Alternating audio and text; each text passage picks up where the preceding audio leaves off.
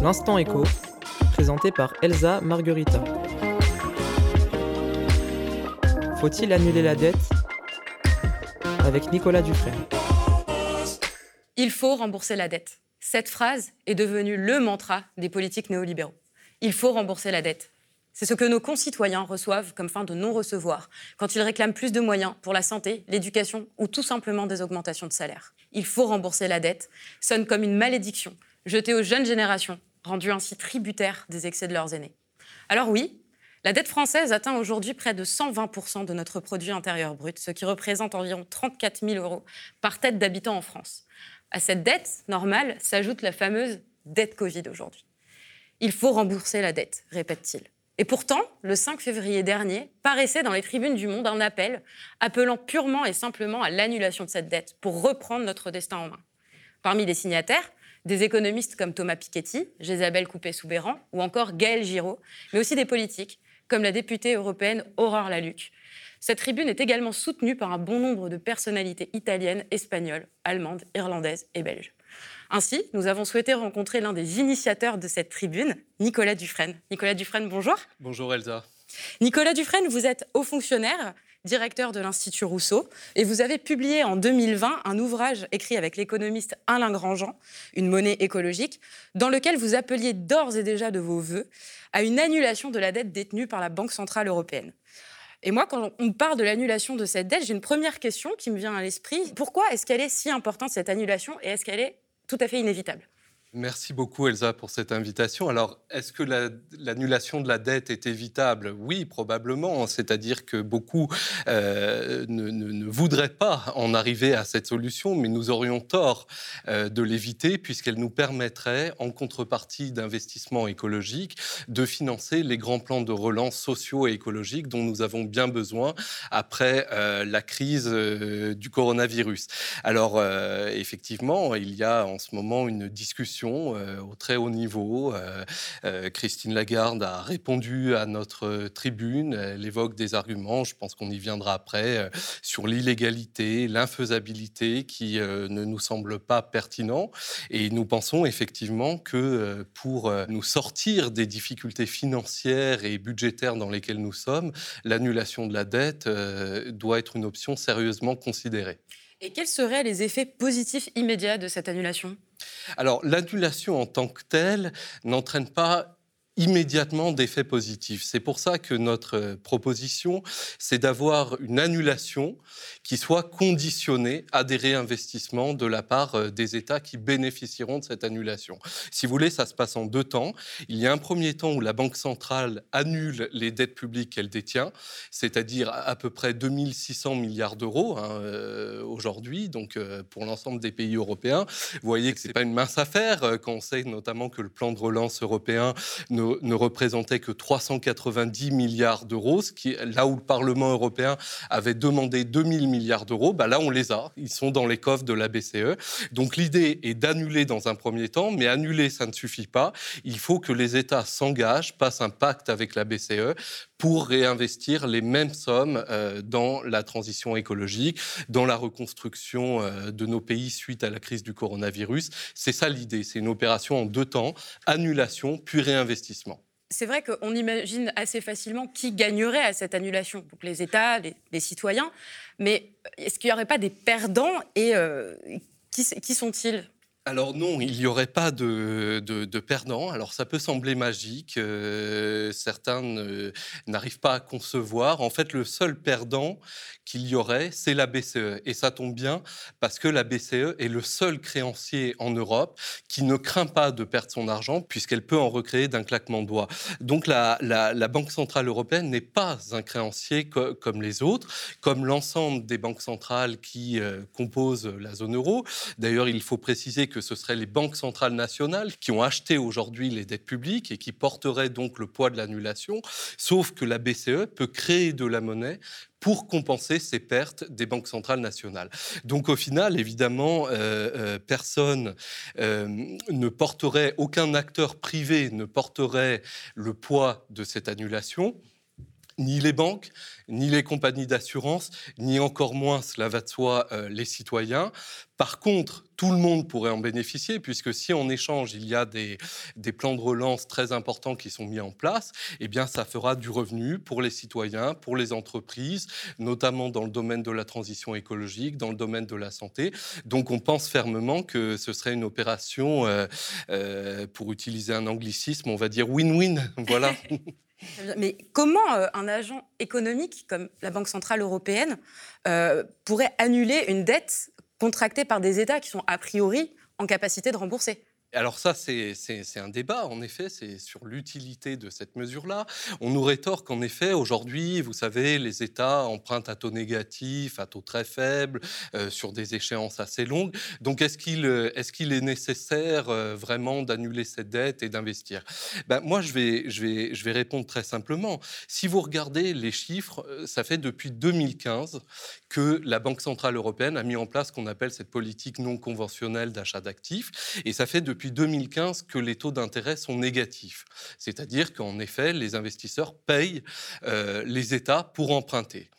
Est-ce que vous pensez que dans ces conditions-là, les États en ont profité pour justement investir beaucoup plus, pour développer les systèmes de santé, pour financer la transition écologique? Eh bien non. Ils se sont au contraire désendettés. Ça veut dire que même à taux négatif, les États préfèrent se désendetter que d'investir dans la transition écologique et sociale. Donc ça ne suffit pas ça ne suffit pas. Et si la dette est à peu près euh, soutenable, il faut savoir que depuis le début de la pandémie, elle a augmenté de pas loin de 600 milliards d'euros rien que pour la France. Dans le monde entier, les dettes publiques ont atteint un niveau qui n'a jamais été atteint et les dettes privées également. Donc a un moment, euh, euh, cette montagne de dettes, les euh, néolibéraux vont vouloir nous la faire payer par des réformes, par la réforme des retraites. On voit la Commission européenne qui revient à la charge, par de l'austérité dans les services publics, par du contentement. C'est une solution qui a été évoquée par le gouvernement qui serait la pire de toutes, puisque ça reviendrait à mettre cette dette Covid de côté et à créer des impôts pour la rembourser. Et c'est d'ailleurs ce qui commence déjà à se passer, puisque vous savez qu'aujourd'hui, la contribution au remboursement de la dette sociale a été prolongée alors qu'elle devait s'arrêter. Donc en fait, on paye déjà tous un petit peu le poids de cette dette qui va revenir. Donc euh, effectivement, il faut aujourd'hui euh, changer de paradigme et imaginer que oui, euh, à des circonstances exceptionnelles, puissent répondre des, des mesures exceptionnelles comme l'annulation de la dette publique détenue par la Banque centrale. Mais dans ce problème-là, on a l'impression que finalement, c'est plus une volonté des États de ne pas euh, investir, d'avoir des dépenses publiques. Et est-ce qu'on ne pourrait pas tout simplement imaginer un État qui décide de faire rouler sa dette, de rembourser petit à petit, et en prenant la décision euh, d'augmenter les dépenses publiques Alors, un État fait toujours rouler sa dette, hein, c'est ça, c'est euh, en, permanence. Sauf qu'il y a euh, plusieurs écoles. Le premier, c'est que, comme je vous disais, ils n'en profitent pas pour le faire, malgré les taux négatifs. Donc, pourquoi ça changerait à l'avenir? Là, ils ont dû investir un, un minimum après euh, pour répondre à la crise du, Covid, mais euh, les investissements sont très limités. Comme je vous disais, le plan de relance européen, c'est 390 milliards d'euros de subventions. Le reste, c'est des prêts, donc ils rajoutent de la dette à la dette. Et puis, euh, le pacte de stabilité qui limite théoriquement les déficits publics et la dette publique, les déficits à 3% du PIB et la dette publique à 60% du PIB, a été suspendu pendant la crise, mais il va bientôt être établi. Donc il y a une prévention des États à augmenter le niveau de leur dette publique. Alors c'est ce que n'entendent pas, euh, je le regrette, un certain nombre d'économistes euh, hétérodoxes qui disent, bon, euh, après tout, tout ça n'a pas de sens, il faut réformer les règles du pacte de stabilité, je suis entièrement d'accord avec eux, mais pour l'instant, il faut trouver des outils immédiats pour investir. Et l'avantage de l'annulation, c'est que le plan de relance qui serait financé, du coup, en échange d'une annulation, serait gratuit il n'y aurait aucune augmentation de la dette. C'est-à-dire, puisqu'on commence par annuler et qu'ensuite les États bon, doivent réinvestir sur les marchés parce que malheureusement ils ne peuvent pas euh, euh, s'endetter directement auprès de leur banque centrale, eh bien ils devront se réendetter sur les marchés pour financer des plans de relance. Mais au final, leur dette n'aura pas bougé d'un iota. C'est-à-dire qu'il y aura une annulation, un réinvestissement et au final, la dette sera toujours la même. Donc c'est une solution euh, euh, qui, nous semble beaucoup plus sûre, qui nous semble plus pertinente pour forcer les États à investir et pour, que les, pour couper l'herbe sous le pied, si vous voulez, de, de des personnes euh, qui diront non, il faut surtout pas que la dette augmente, le ratio dette sur PIB est déjà trop important. Voilà, et c'est la petite musique, comme vous le savez, qu'on commence à entendre de la part d'un d'un certain nombre d'économistes. Bien sûr, et pas seulement, puisque les réactions à votre tribune étaient euh, parfois négatives, et notamment celle très intéressante de la dirigeante de la Banque Centrale Européenne, Christine Lagarde. Et je vous propose d'écouter euh, sa, sa réaction. Est-ce que c'est possible d'annuler la dette, je vais préciser, détenue par vous, détenue par la Banque Centrale Européenne, les dettes publiques que vous avez? Réponse non. Parce que c'est illégal. On ne peut pas faire tourner la planche à billets pour financer la dépense des États. Moi, je suis président de la BCE. J'ai pas été élu pour violer les traités qui constituent la loi des partis et qui constituent l'engagement souverain de la France. Deuxièmement, comptablement, ça ne fait aucun sens. Pourquoi? Imaginons, prenons par exemple la dette française, à peu près 600 milliards d'euros. On annule les 600 milliards. Ah, formidable. En un temps T, les Français se sont enrichis de 600 milliards. Sauf qu'en temps T plus une seconde, la Banque de France doit constater un trou de 600 milliards d'euros dans ses actifs. Donc plus 600 d'un côté, moins 600 de l'autre, égale zéro. Sauf que, on pourrait dire, ah, c'est une opération neutre. Sauf que, entre-temps, on a remis en cause la signature française. On a probablement atteint la confiance des investisseurs. La France, ça lui coûtera infiniment plus cher si elle peut se refinancer. Donc pour elle, l'annulation de la dette est tout simplement inenvisageable. Comment faire si la dirigeante de la Banque Centrale Européenne s'oppose à l'annulation? Alors, en effet, euh, c'est un problème et ça soulève une question qui est fondamentale et, que pour ma part, euh, donc c'est ce qu'on avait écrit dans le, dans le livre euh, que j'ai publié avec Alain Grandjean, Une monnaie écologique, l'indépendance des banques centrales aujourd'hui les conduit à l'impuissance. Pourquoi elle les conduit à l'impuissance? Parce qu'en effet, vous l'avez très bien dit, on ne peut pas forcer la Banque centrale à agir de la sorte. C'est pour ça d'ailleurs qu'on propose un pacte, parce que la Banque centrale est indépendante et que donc elle échappe au contrôle des citoyens, au contrôle des États, au contrôle des, gouvernements.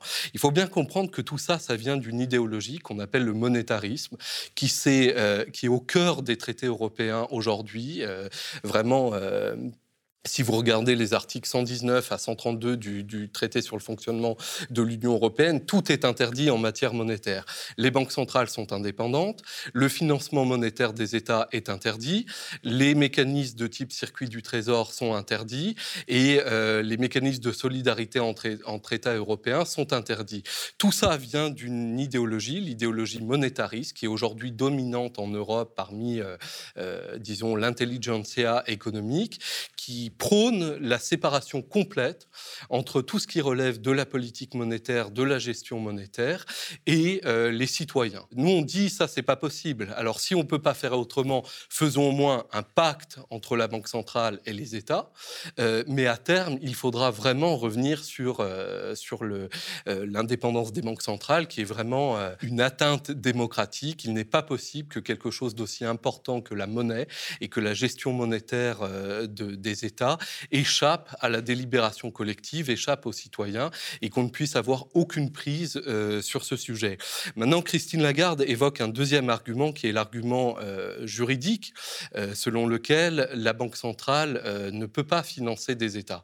Alors là, ça ne tient pas la route. Là, ça ne tient pas la route et je suis catégorique puisque la Banque centrale européenne n'a effectivement pas le droit de financer directement les États, c'est-à-dire de rajouter du financement.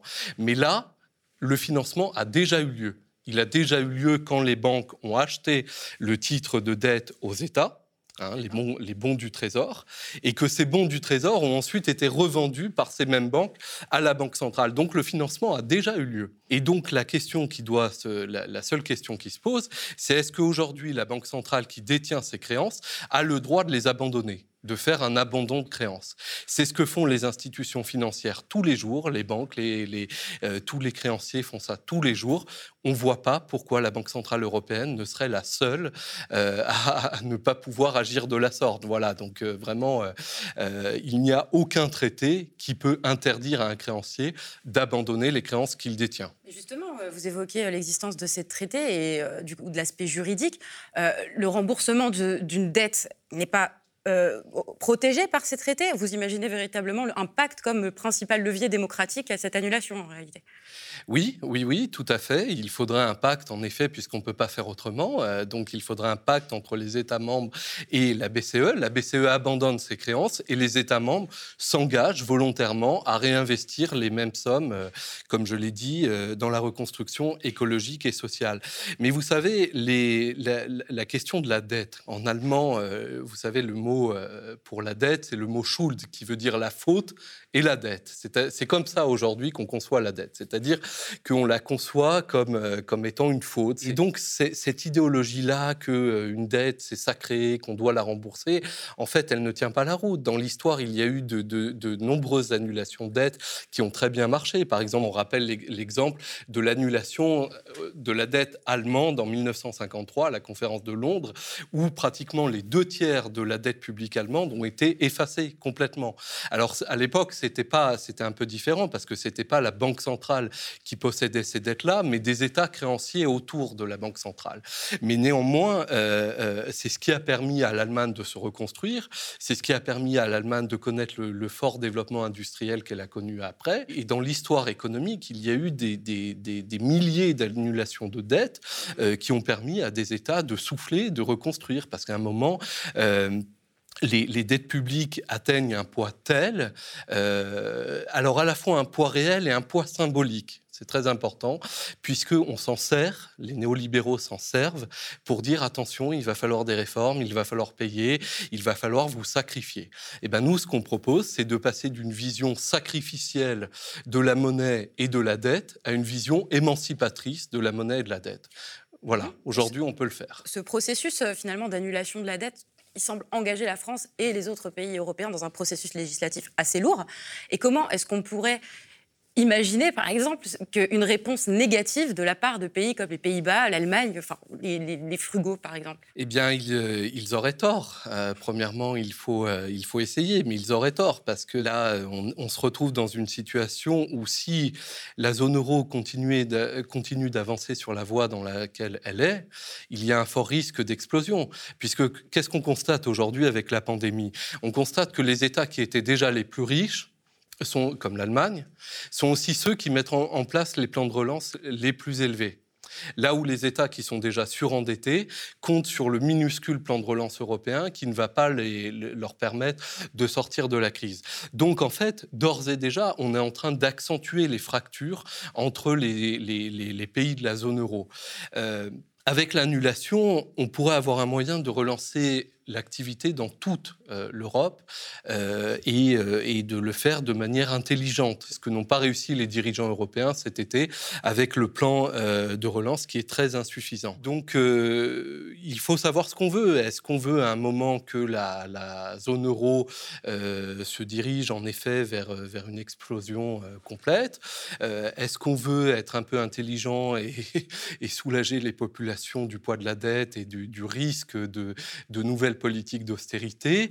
Euh, voilà, je vous dis pas que ça sera facile. Hein. C'est un combat. On avance des idées. Euh, on n'a pas de garantie de succès, mais on s'aperçoit néanmoins que de plus en plus de gens en Europe, euh, vous savez, au début, on était six. C'était une première tribune en juin.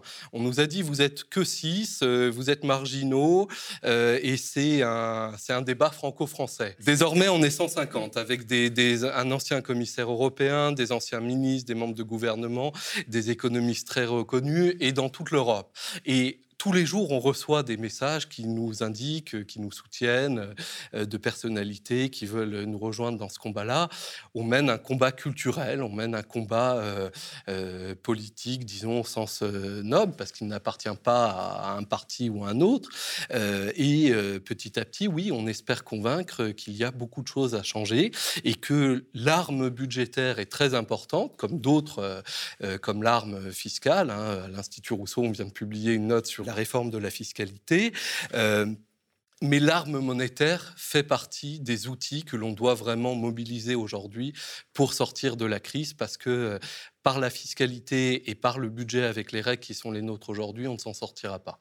Il est vrai aussi que cette tribune, euh, celle que vous aviez publiée du coup en juin dernier, où vous appeliez déjà à l'annulation de la dette, ainsi que la publication de votre ouvrage, avait d'ores et déjà suscité des réactions et pas seulement dans le camp néolibéral. Et je pense notamment à l'économiste atterré David Kaila qui avait euh, déclaré dans un entretien aux médias indépendants Reconstruire que finalement cette dette n'était plus un problème en soi, donc déjà d'une part en raison des taux d'intérêt euh, négatifs, et qu'il voyait euh, dans ce débat un moyen de contourner le problème de la souveraineté nationale et de la critique de notre dépendance industrielle à l'Union européenne. Et véritablement, est-ce que vous vous avez l'impression de contourner ce débat-là, euh, celle de celui autour de la souveraineté nationale? Non, moi, j'ai pas cette impression-là. Je pense que les, luttes, les combats s'additionnent, qu'ils ne se divisent pas. On nous a dit aussi, euh, vous savez, ce n'est pas la priorité aujourd'hui. Euh, très bien, on n'a jamais dit que c'était la seule priorité. On a fait des propositions en matière de commerce, en matière euh, de, de, budget, en matière de fiscalité, en matière d'aide d'État. Il y a beaucoup de, de domaines. Il faut bien comprendre, si vous voulez, que l'ordre européen, l'ordre économique européen, est aujourd'hui euh, monolithique et qu'il euh, qu'il englobe différents aspects sur lesquels il pose un, ordre néolibéral. Donc j'ai pas l'impression que l'attaquer par plusieurs aspects, par plusieurs thématiques, soit un problème en soi. Moi je comprends pas bien ceux qui nous font le reproche de dire c'est pas prioritaire. Voilà, est-ce que euh, combattre ou prôner, par exemple, une augmentation du SMIC euh, empêcherait euh, de, défendre les hôpitaux ou de dire qu'il faut un protectionnisme écologique. Euh, ça n'a aucun sens. donc voilà, je crois que certains ne sont pas très contents qu'on ait occupé un peu l'espace médiatique avec cette proposition. Moi, je le regrette. Je crois que tous ces combats doivent s'additionner, doivent se renforcer parce que la monnaie, comme le budget, sont soumis à la même chape de plomb qui a été instaurée au cœur même des traités européens. Et quant à la question de la, de la souveraineté, c'est un levier très important. Comment parler de souveraineté sans parler de souveraineté monétaire? Là, ce qu'on qu'on prône, c'est de récupérer une partie de la souveraineté monétaire. Ça ne suffit pas mais c'est déjà un pas très important. Et déjà, c'est remettre la politique monétaire au service des citoyens. Donc, euh, non, moi, je ne souscris pas à cette appréciation, comme vous l'aurez compris. je pense aussi à une autre critique d'un autre économiste atterré, Henri Sterdignac, euh, qui pour lui, ne croyait pas vraiment à l'annulation d'une dette où il n'y aurait pas de perdant, expliquait que ces dettes publiques ne seraient pas vraiment annulées, mais dissimulées dans les comptes de la BCE. Non, c'est une erreur. Euh, euh, nous avons eu ce débat plusieurs fois avec Henri Sterdignac. Euh, vous savez, la monnaie est un des grands tabous dans la pensée économique de gauche. C'est un des grands tabous. Il y a beaucoup de discussions. Il y a des lignes de fracture au sein même des économistes atterrés auxquels appartient Henri Sterdignac. Vous remarquerez d'ailleurs qu'il y a de très nombreux économistes atterrés qui ont signé la tribune. Non, c'est une erreur. En fait, la, perte, comme je l'ai dit, euh, qui porterait sur le bilan des banques centrales nationales serait compensée par la Banque centrale européenne par son pouvoir de création monétaire. Donc, euh, si vous voulez, oui, il y a une perte dans un premier temps, mais elle est compensée par la création monétaire de la BCE qui peut créer toute la monnaie qu'elle veut. C'est d'ailleurs Christine Lagarde elle-même qui, qui l'a dit et répété. C'était une question de Manon Aubry qui lui demandait est-ce qu'une banque centrale peut être à court d'argent? Christine Lagarde n'avait répondu jamais. Ce n'est pas possible. Une banque centrale ne peut jamais être à court d'argent. Donc, par définition, si on annule sa dette, elle ne peut pas faire faillite. Ne, voilà. En, outre, on a de nombreux, je l'avais dit à Henri Sterdignac, qui visiblement ne l'a pas prise en compte, mais il y a de nombreuses banques centrales, on a de nombreux exemples à travers le monde qui ont fonctionné avec des fonds propres négatifs. Ça veut dire dont à un moment, selon des règles comptables, qui n'avaient pas assez de capital pour face à leurs engagements. Bon, c'est un peu, un peu technique, mais c'est tout à fait possible. Chili, en Israël, en République tchèque, c'est des banques centrales ont fonctionné comme ça pendant très longtemps. Alors là, oui, ce qu'on propose, c'est ça a une ampleur un peu plus importante. Euh, ça concerne euh, plusieurs pays. Voilà, ça concerne plusieurs pays, ça concerne des volumes de dettes qui, euh, jusqu'à aujourd'hui, étaient quand même assez inconnus, mais les choses peuvent, peuvent évoluer, il n'y a aucun problème. Il faut rester très, très calme par rapport à cette question et, et, et surtout bien, bien comprendre que les mécanismes monétaires le permettent sans aucune difficulté. C'est d'ailleurs pour ça que, si vous voulez, il y a des réactions aussi violentes. C'est qu'on a mis le doigt à un endroit que les traités n'avaient pas, euh, un peu un angle mort des traités, si vous voulez.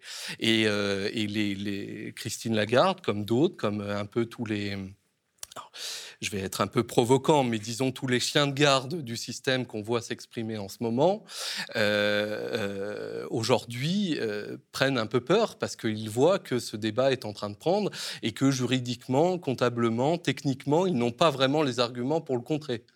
Euh, voilà, et d'autant plus quand on interroge les citoyens, vous avez vu, il y a eu un sondage dans le Figaro où 120 000 personnes ont été interrogées. Euh, alors c'est sur la base euh, du, du, du, volontariat, c'est pas un sondage établi dans les règles de l'art, mais néanmoins ça donne une indication puisque la majorité des citoyens étaient favorables à une annulation des dettes. Ça veut dire qu'aujourd'hui il y a un mouvement qui comprend bien que si on doit subir des politiques d'austérité et des politiques néolibérales pour rembourser cette dette, la situation sera pire euh, demain que hier. Merci beaucoup Nicolas pour ces éclaircissements sur l'annulation de la dette. C'est la fin de cette émission.